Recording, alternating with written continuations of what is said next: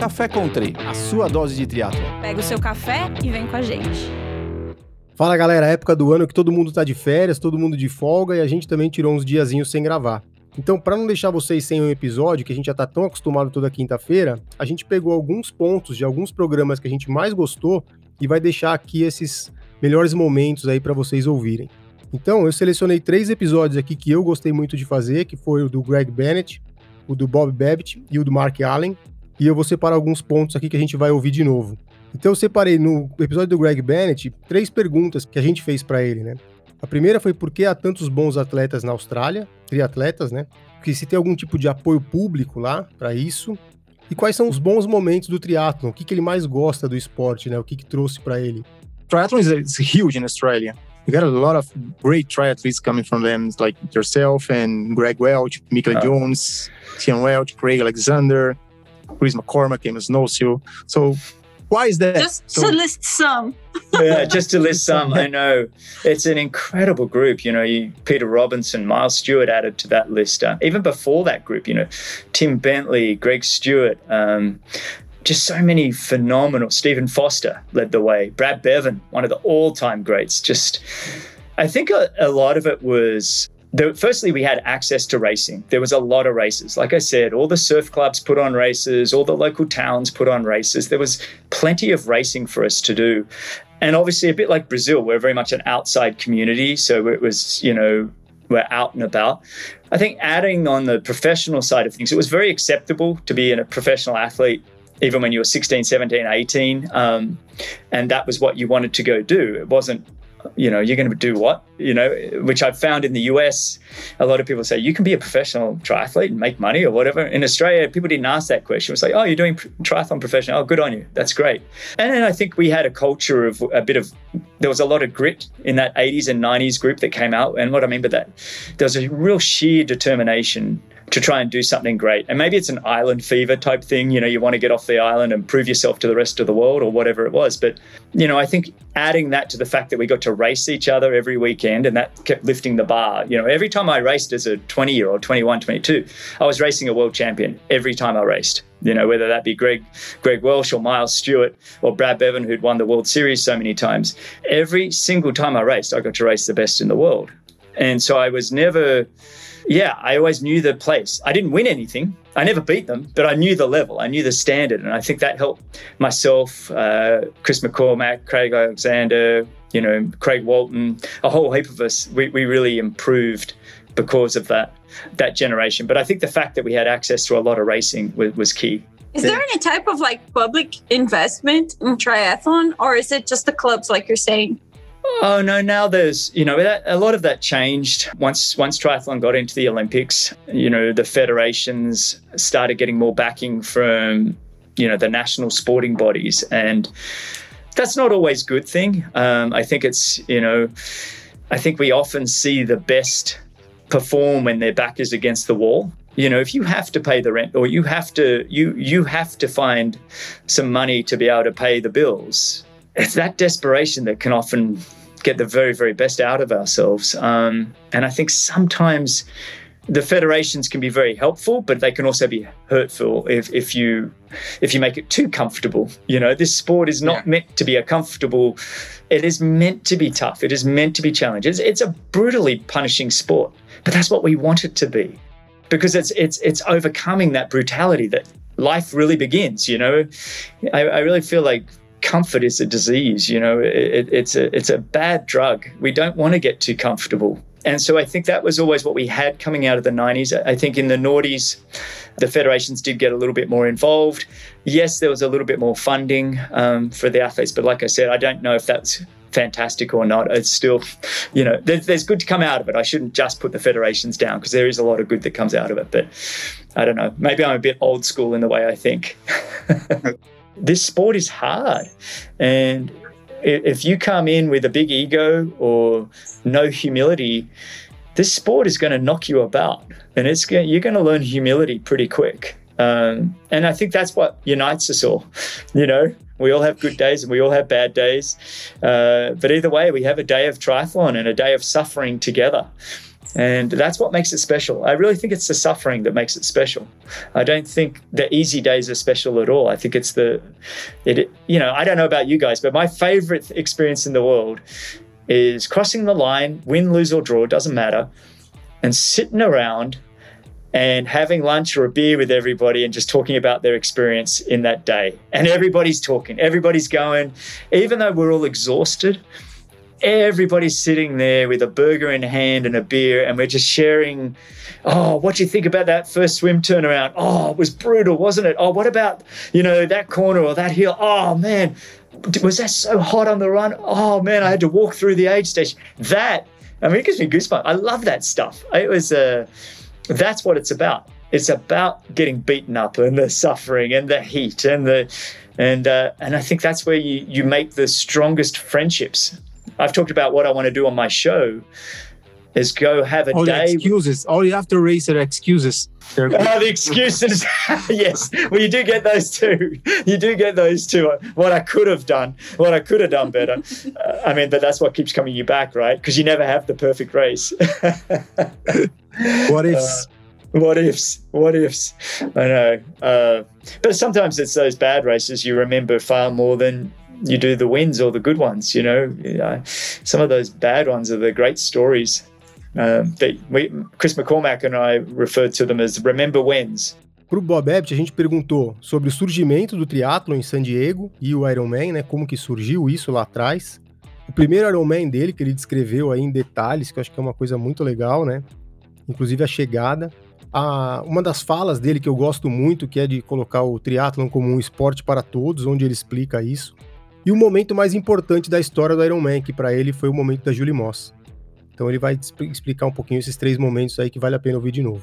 Well, the sport started in San Diego, and it was really there was a group called the San Diego Track Club, and so triathlon didn't really start as its own sport. It was sort of something to do that wasn't just running. So they go to a little place called Fiesta Island, where I still ride today. There's actually a plaque at the beginning, at the start of the island, commemorating the first ever triathlon there in 1974. But people, the runners would meet at uh, Fiesta Island and do a little it was a, a run, swim, run, swim, ride, just sort of mix it up. Know, it was really just a workout. And next thing, you- and I think the first trophies were bowling trophies because they didn't have a triathlete or it might have had a runner on it. Um, and then um, in those early days, it was Scott Tinley and Tom Warren and a lot of the folks who lived in San Diego and all the hardcore runners. And then two of the people who had done those early races in 1974 John Collins and his wife Judy, they John had been reassigned. He was in the military to Oahu, and they were doing. They were with the swim group down there. They were with the run group down there, and they had just finished doing a run around the island of Oahu called the Perimeter Relay, and it was an article in Sports Illustrated, which was a big sort of the Bible of of sport back then. And the article said that Eddie Merckx, the five-time Tour de France champion, was the greatest endurance athlete in the world. And these guys just finished this run around the island, and they're like, "Well, wait a second, you know, wh- why isn't the swimmer who's the greatest athlete? Why isn't it the runner?" And John Collins got up in front of this group and goes, "We're going to find out once and for all who the greatest athlete is. We'll take the Waikiki Rough Water Swim, which is 2.4 miles, the Around Oahu Bike Ride, which is 112 miles, and the Honolulu Marathon, which is 26.2 miles. We'll put all three of them together, and we'll call the winner the Ironman." So you saw the Sports Illustrated coverage on this Yep. crazy thing, and you showed your your roommate, and you both decided to join the race the following year. we had met rock climbing down in Mexico, and uh, we were living in a little apartment down by the beach, and read this article. And you know, we didn't have a clue. We we went for we borrowed. We didn't own bikes, so when we went for a ride, we were starting to think, well, it's 112 miles. Maybe we'll average 10 miles an hour. We're going to be riding in the dark. So when we bought bikes at a police auction, my bike had been burned in a fire. So the whole back end was charred. It cost me $75. so I put panniers, sleeping bag, and tents on the bike because I thought you swam 2.4, rode 56, camped out, rode back the next day, and ran the marathon. I didn't know you did it in one day. It was we nobody really knew. You couldn't go online. and find out how to do this silly stuff. And my crew is behind me with their little convertible because no roads are blocked off. You can do whatever you want. Crew is behind me with their lights, their headlamps, headlights on me as I'm running up Diamond Head. And I started thinking, this is so cool. There, this is I never thought I could do this in one day. And there's gonna be there's gonna be bands at the finish. There's gonna be all sorts of excitement when I get there. I can't wait to see cheerleaders. There's gonna be everything. I come down into the park and all I see is a light bulb above my head and a chalk line across the road. And I sort of hear a voice in the darkness. It's like, hey, you. Yeah. You in the race? Yeah. You're done. There was one guy doing one arm push ups. There was no Mike Reilly. Yeah, No where's band. Mike No Reilly? band. No Mike Reilly, no music, nothing. Just me and one other finisher and a guy doing one arm push ups. And that was that was it. You know, as I'm running along thinking, this is something anybody can do. Right? It's not if you're a baseball player or a soccer player, you have to have an inherent set of skills. Hand-eye coordination. What do you need for our sport? You know, if you swim a little bit and you wore like floaties on your arms when you were a kid, you're a swimmer. If you had a paper route and rode a bicycle and threw newspapers to somebody's door, you were a cyclist. And if you could jog a little bit, you were a runner. So you didn't need a lot of skill. If you did a little bit each day of those sports, you become a triathlete. And there's nothing better than finishing a race. Uh, Finish lines are addicting. So I knew Yeah. if we could get people to a starting line, that they would get to the finish line and love our sport. And it's, you know, pretty much grown from with if the sport started in 74 and Ironman started in 78, by the year 1996, we've been accepted into the Olympics. Right? Think about that. Really 20 years from a sport that didn't exist to being accepted in the Olympics, and then we premiered in 2000. And Bob, through, throughout this period that you have been to the Big Island, who are the athletes, men and women, that uh, stood you stood out to you, and why during? Well, one was I, when you talk about the most important moments in our history, it's number one is Julie Moss, and that when what she did in 1982 is what people don't realize is you, look at your the media side of Ironman, right? You had Sports Illustrated eh, covering it in '79, and that led from 15 people to 108.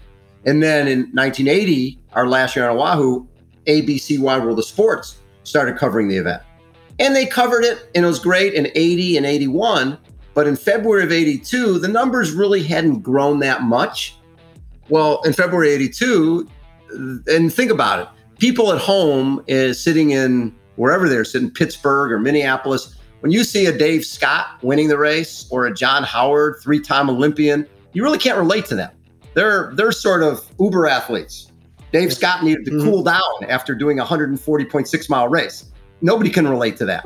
But so now in 1982, you have a woman who is basically doing what I call original reality TV. She is wearing a trucker hat. She's taking the lead early in the, in the run. She's got a borrowed bra on. She borrowed a bra from a from a um, one of the volunteers because hers broke. There was no sports bras back then. She borrowed a bra. She's running along and she's in leading the race, and you're watching her come apart at the seams. You're watching her come onto Elite E Drive. You see her collapse. You see her get up. You see her walk. And now people are watching, going, This could be my daughter. This could be my sister. This redheaded 22 year old with freckles could have been one of your relatives. So now it's not some uber athlete. This is a woman who is struggling. And you, everybody watching at home was like, stay down or don't try to run, walk a little bit. And then when she got past, right, she gets past with 50 feet to go. And Kathleen McCartney, who caught her, didn't even know she passed her. You're not used to looking down to see somebody you're about to pass. So Kathleen comes across the line and she's jumping up and down when they tell her she won. The camera zooms back and you see Julie on all fours crawling. And you see her collapse on the finish line with a smile on her face, her arm across the finish line. They put a lei around her neck, put her on her stretcher, and carry her off. And then Wide World of Sports went to cliff diving. They left that when Julie was being taken away. So people watching at home had no idea what happened to her. So the back then we had these things called phone lines, the phone lines at ABC Wildest World of Sports lit up to the point where they had to fly Julie and Kathleen to New York the following weekend to be on ABC Wide World of Sports with the uh, with Jim McKay, who was like the main commentator back then, to assure the American public that this sport doesn't kill people. I mean, these remember these two girls were 22 years old. They're both college students. They, have never been to New York before, never been in a limo before. They're sitting in, in Wide World of Sports, and all of a sudden, all these people are like, "What is it about that finish line that's so important that someone will crawl to get there? And how do I get some of that in my And be happy. and be happy and With be a happy? smile on her face. And do it again. E aí o episódio com o Mark Allen, né? Que foi um, um episódio muito marcante aí pra gente, que é um cara que todo mundo tem aí como um dos caras mais importantes do nosso esporte. E foi como ele tomou conhecimento do Iron Man, né? Qual foi a primeira impressão que ele teve do esporte. O papo que ele teve com o Dave Scott no primeiro Iron Man, a primeira vez que eles se encontraram numa prova de Iron Man. Né, as estratégias mentais que ele desenvolveu depois de tantas vezes dando, batendo na trave ou não conseguindo terminar a prova lá no Havaí. E uma pergunta que eu fiz que eu acho que é interessante se o Iron War, uma prova como o Iron War, seria possível nos dias de hoje, com todas as ferramentas e tecnologias que a gente tem. So anyway, I turned on the sports channel and here's this thing called the Iron Man. And I'm thinking, what is an Iron Man? And, the, the announcer said the distances of the, the swim, the bike, the run, you know, in, in, in our measurements, 2.4 mile swim, 112 mile bike, bike ride, and then a marathon. And I thought, how many days does it take these people to do that crazy event? I thought it was like, you know, three or four days, right? And he goes, no, they started Multi-day, seven for sure. Bob Babbitt, Yeah. Bob Babbitt when, when you talked to Bob Babbitt, he said the same. yeah, you, you know, it's like I was used to going 100 and 200 backstroke, 200 yards, 200 meters, boom, that was long distance for me. And so, anyway, I, I watched that program and I just saw these, what looked like very ordinary, normal looking people crossing that extraordinary finish line. And I, you know, a few weeks later, I thought, I have to go there and see if I can just be one of those finishers you know there were there were a lot of athletes in the race that were good. Clearly the guy to beat that year was dave scott. He had he had won the race once and he was hoping to win his second title uh, that october in 1982 and um, the wild thing though is that when i came out of the swim i was in second place second place. And the guy that was leading just in front of me was dave scott and um, I came out of the water, and somebody said, "You're in second place," and I'm like, "There's no way I'm in You're second sure? place." I'm like, yeah, I'm a terrible swimmer. You must have miscounted. You know, at least third or fourth. You know, there's no way I'm in second. and um, I looked, and there really there was nobody ahead of us, and I'm like, "Oh my god!" And and I I didn't know who was uh, in right in front of me, and so I kind of ran up real quick to see who it was, and I saw that it was Dave Scott, and I was like, "Oh my god, I am on."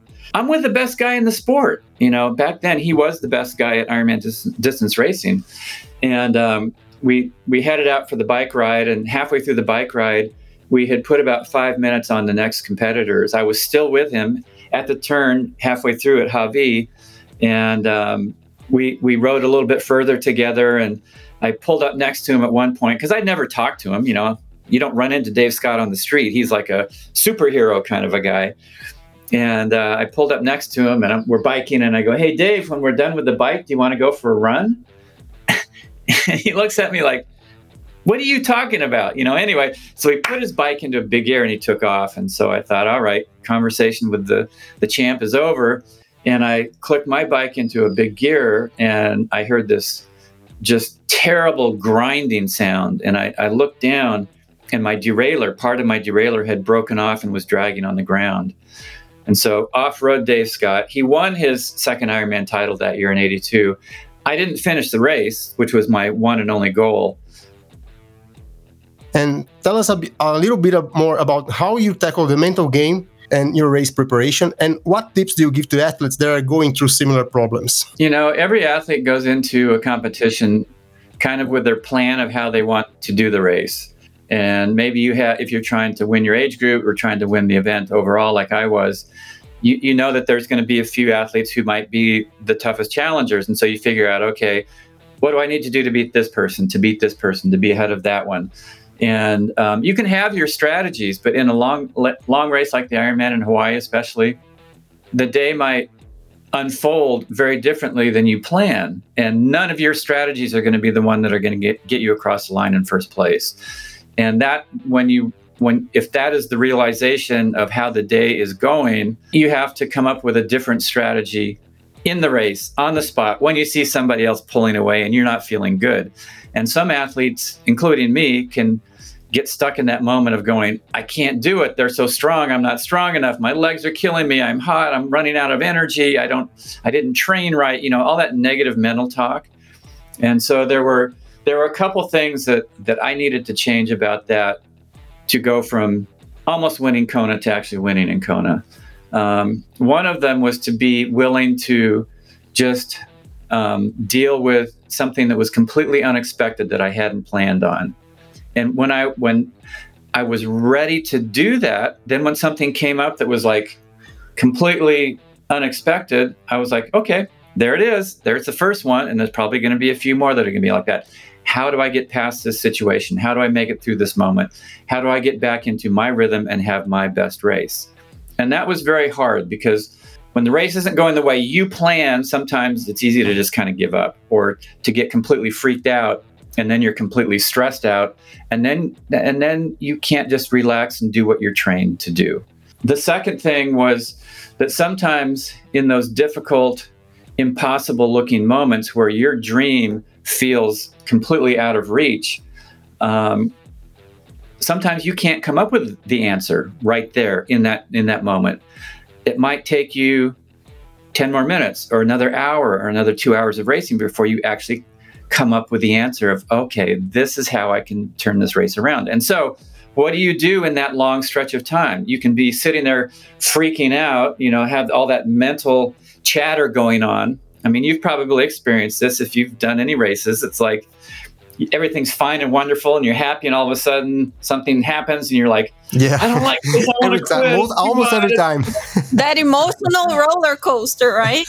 yeah it's like you feel good you feel terrible you feel good you feel terrible and so in those moments where you can't come up with a solution the thing the second thing that i had to learn how to do was to just get my mind to be quiet to just go okay there's that quiet space and when you're quiet you don't need to feel good to keep going. And if something's challenging, you don't have to have the answer right then. And it brings you back into the moment that you're in right there. You take the next pedal stroke, you take the next foot, you hit, you know, you take the next foot strike in the run. You just keep going minute after minute after minute. And then eventually, in that quiet, sometimes the answer does come. And I'll tell a story about that later another another question that I, would like to know to, to ask you is you talk about power meters and heart rate and do you believe that a race like the Iron War was will be possible today in, a, in like with all the technology with all the controlling the athletes have? Yeah. Because ultimately in a race you even with all your power meters and heart rate monitors and everything you at some point you shift into hopefully you know and especially if you need to you shift into a way of racing that goes beyond the numbers, where you're able to do something that that nothing in your training would say you're able to do. And of course, once you do it in the race, you can look back and go, "Oh, well, it, it was this workout or that workout that showed that I had the capacity to, to do this." But you shift into a thing where it's like you don't care about the numbers. You're just focused on trying to get across the line ahead of somebody else. Yeah. It makes it harder, I think, because when we trained, we didn't have as many things to monitor what was going on inside. So we had to develop, I think, a more intuitive sense about our bodies and what how how we could pull more out. Today, everybody's looking at numbers and you know fine tuning their training. Obviously, it's working. Look at like somebody like Gustav Iden. You know, he's super dialed into numbers with uh, you know the way, way the way they're training in Norway and Kristian Blummenfelt. Um, but at the same time, there's a human element that maybe doesn't get worked on as much when you can just keep looking at this and go, okay, yeah, that's good. Pô, espero que vocês tenham gostado desses episódios aí que a gente que eu selecionei, que a gente selecionou aqui para vocês. Agradecer a audiência de todo mundo que ouviu, que curtiu, que comentou o podcast esse ano e espero que o ano que vem a gente tenha episódios tão legais como todos esses que a gente teve esse ano. Valeu, galera. Café Country, a sua dose de triatlo. Pega o seu café e vem com a gente.